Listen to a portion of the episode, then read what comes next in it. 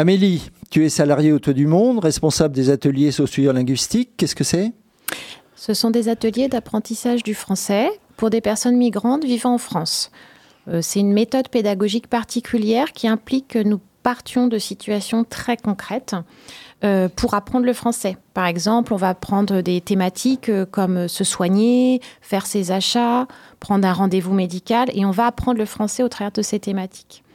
Il y a aussi des sorties dans cette méthode pédagogique. On va visiter des lieux et faire des actions dans ces lieux. Par exemple, on va aller à la poste pour remplir un recommandé.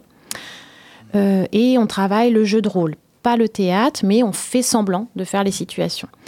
Le but, l'important pour nous, c'est que le français, euh, que ce soit la syntaxe, la grammaire, il puisse la le réutiliser directement euh, après. Donc euh, voilà. Combien vous avez de groupes et de participants? Donc on a par an, on a à peu près 150 participants réguliers, on va dire, parce que des gens qui viennent des mmh. fois, qui restent pas, et on a huit groupes différents où les personnes sont réparties en fonction de leur scolarité dans leur pays. Il y a des gens qui n'ont jamais été à l'école dans leur pays mhm. et d'autres gens qui ont été beaucoup scolarisés hein, jusqu'à l'université. Et ensuite, en fonction de leur niveau de français, de débutant à, intermédiaire à avancé. Euh, ça, ça permet d'avoir, oui, trois niveaux à peu près. Euh, et nous avons aussi deux modules euh, spécifiques qui ont lieu une fois dans l'année un module de français lié au pré-emploi pour chercher du travail en France et un module de français autour du métier d'agent polyvalent de restauration. On est vraiment autour du vocabulaire, des mots spécifiques, des outils aussi. Par exemple, pour le pré-emploi, on va travailler sur le CV. Et ça, c'est des modules très importants euh, pour l'autonomie des personnes. Les formateurs ou formatrices sont professionnels, bénévoles?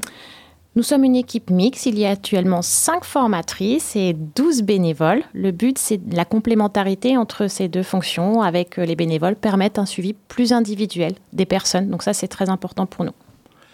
Alors je sais que ces cours de français sont très appréciés, mais le Toit du Monde ne peut pas répondre tout seul à la demande. Antar, tu es aussi salarié au Toit du Monde et tu animes un dispositif qui s'appelle Infolangue. Qu'est-ce que c'est?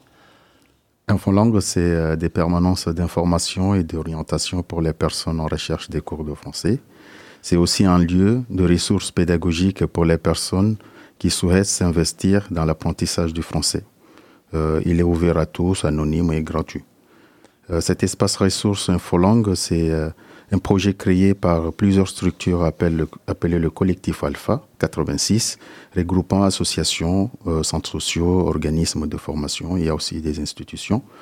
Euh, il est porté par le Toit du Monde.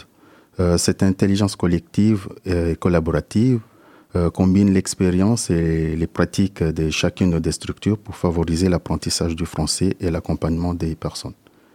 Euh, comme euh, faciliter l'orientation vers la formation linguistique, soutenir collectivement et favoriser l'échange entre les structures, développer l'accès euh, aux ressources pédagogiques pour les bénévoles et les apprenants.